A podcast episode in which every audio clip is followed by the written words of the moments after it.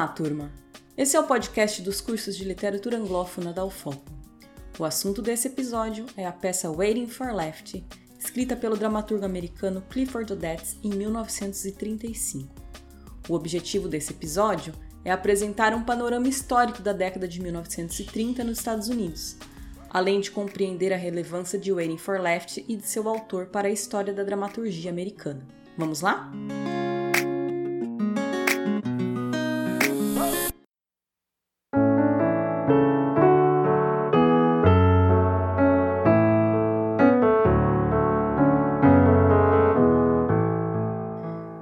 podcast de hoje começa no fim da Primeira Guerra Mundial, em 1918.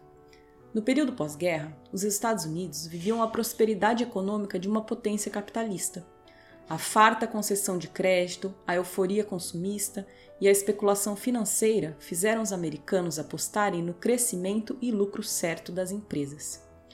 Isso levou as pessoas a investirem as suas economias na bolsa de valores ao longo da década de 1920 e tornou o período conhecido entre os historiadores como The Roaring Twenties ou os Loucos Anos 20.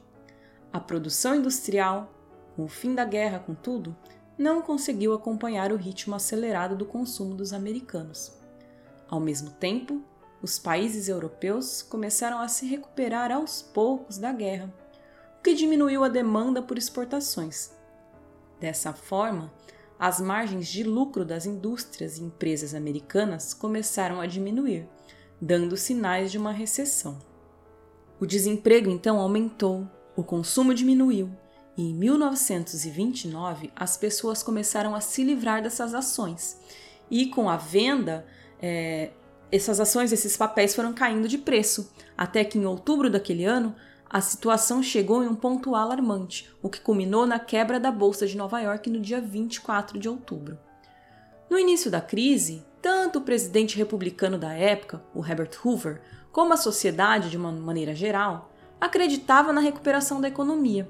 Um ano depois, contudo, a esperança deu lugar à depressão, que trouxe consigo 15 milhões de desempregados, uma queda de 50% na produção industrial e uma diminuição de 40 bilhões de dólares do PIB americano de 1929 a 1932.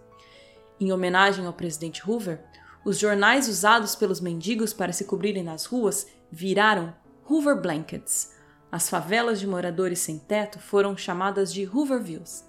E os bolsos vazios revirados para fora das calças se tornaram Hoover Flags. Quando o democrata Franklin Delano Roosevelt assumiu a presidência em 1933, uma de suas primeiras ações foi implementar o primeiro New Deal, que foi uma série de medidas econômicas para tentar salvar o país dessa bancarrota. Programas de incentivo à produção agrícola, industrial e o fim da lei seca no país, que tinha sido implementada em 1920, foram algumas das decisões tomadas pelo governo Roosevelt nesse momento. Em 1935, entrou em ação o segundo New Deal, do qual destaco duas medidas cruciais para o nosso entendimento do contexto em que Waiting for Left foi escrita: o Wagner Act, que garantiu aos trabalhadores o direito de negociar coletivamente com seus patrões por meio de sindicatos, e a criação da Works Progress Administration, WPA, uma agência estatal que empregou milhões de trabalhadores para atuarem em projetos públicos de diversas naturezas parte desses projetos eram direcionados aos artistas. O Federal Theatre Project era um braço da WPA e empregou 12.700 trabalhadores, incluindo diretores, atores, figurinistas, contra-regras, entre outros. Dentre os grupos de teatro que se beneficiaram do Federal Theatre Project estava o Group Theatre, um coletivo de artistas fundado em 1931 com sede em Nova York e que se tornou uma das companhias de teatro mais influentes da história na dramaturgia americana. O dramaturgo Clifford Odets era um de seus membros. Odets nasceu em 1906 na Filadélfia, no estado da Pensilvânia, estreou na Broadway em 1929, mesmo ano em que se uniu ao grupo, ao grupo Theatre Guild, onde permaneceu até 1931, quando se tornou membro fundador do Group Theatre, Odets permaneceu trabalhando no grupo como ator até fazer sua estreia como diretor na Broadway em 1935, com a peça de um ato intitulada Waiting for Lefty, que foi baseada em uma greve de taxistas ocorrida em Nova York em 1934. Na peça, o grupo de taxistas favoráveis à greve atrasa a votação propositalmente para que o seu líder, Lefty, consiga chegar a tempo. Contudo, ao final da peça, chega a notícia de que Lefty havia sido assassinado e a Assembleia decide pela aprovação da greve. Odets, militante do Partido Comunista naquele período, concebeu Waiting for Left como uma peça de agite próprio, ou agitação e propaganda, uma forma de teatro surgida na Revolução Russa em 1918 que tinha como finalidade moldar a opinião pública sobre determinadas questões sociais. O agite próprio se utiliza de técnicas para abordar os aspectos emocionais dessas questões sociais e levar a audiência à indignação ou à ação, mobilizando apoio em torno do argumento defendido pelo dramaturgo. Originalmente, o teatro agite-próprio foi concebido para ser encenado ao ar livre, em congressos, comícios, assembleias, e as peças tinham curta duração, algo entre 15 e 20 minutos. Segundo a professora Ina Camargo Costa, em seu livro Panorama do Rio Vermelho, Waiting for Left difere da forma original do agite próprio porque ela é uma peça de duração média para ser encenada em recinto fechado.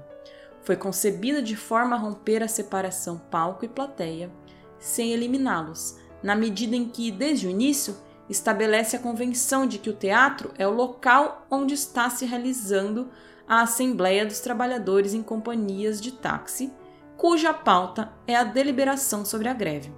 Assim, no palco estão os dirigentes sindicais e a plateia é o plenário, sendo que alguns atores encontram-se na plateia e deverão intervir nos debates. Em seu livro, a professora Iná ainda cita um relato de Harold Clurman, um dos diretores do Group Theatre, a respeito de uma das encenações de Waiting for Left na Broadway. Segundo Clurman, um choque de identificação atravessou a plateia como uma onda. Sonoras gargalhadas, acordo entusiástico, uma espécie de fervor jovial parecia tragar a plateia para o palco.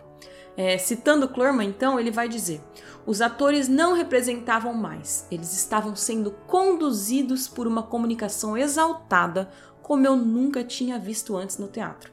Atores e plateia eram uma coisa só. Cada intervenção era seguida por aplausos, assovios bravos e gritos sinceros de aprovação. Quando no final da peça a plateia respondeu à pergunta militante do palco: Então, qual a resposta? Com, uma com um espontâneo bramido de greve! Greve! Foi mais que um tributo à eficácia da peça, mais até que um testemunho do anseio da plateia por ação social construtiva. Foi o grito de nascimento dos anos 30. Era um apelo para aderir à luta por uma vida mais generosa no mundo livre do terror econômico da falsidade e da covarde submissão à estupidez e à avareza. E à avareza. Waiting for Left foi um sucesso de bilheteria. Odets ainda emplacou um segundo hit na Broadway com a peça antinazista Till the Day I Die. Lembre-se que Hitler tomou o poder na Alemanha em 1933, ou seja, dois anos antes da peça ser encenada. Como era comum naquela época, o sucesso de Odessa na Broadway chamou a atenção de Hollywood, e a Paramount o contratou como roteirista e diretor de seus filmes. Odette permaneceu em Hollywood o restante de sua carreira. Durante uma cartismo nos Estados Unidos na década de 1950, Odette confirmou ao House Committee of Un-American Activities do senador McCarthy nomes de colegas de profissão que já tinham sido nomeados por outros que tinham sido intimados ali como membros do Partido Comunista. Tal atitude fez Odets perder amigos entre os artistas que condenaram a sua ação como traição. Ele, contudo, manteve-se fora do blacklist de Hollywood e dirigiu duas peças e um filme antes da sua morte em 1963. O sucesso que Waiting for Left fez na Broadway só é compreensível dentro do clima de agitação política da Depressão Americana na década de 1930. Esse período é considerado pelos historiadores a época mais progressista da história dos Estados Unidos, ou seja, o momento em que a esquerda americana ganhou força e os trabalhadores organizados em sindicatos conseguiram vitórias importantes. A peça de Odette é uma espécie de síntese do sindicalismo da época. Antes de terminar, eu quero deixar aqui duas dicas.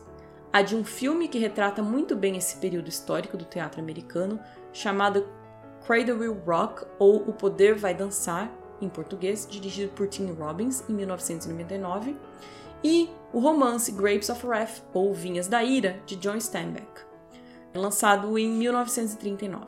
Sobre esse livro, tem também uma adaptação de 1940 para o cinema. Eu recomendo a todos que assistam e que leiam o livro. Espero que tenham gostado desse episódio. A discussão sobre Waiting for Left continua no Google Classroom. Apareçam por lá. Obrigada e até o próximo episódio.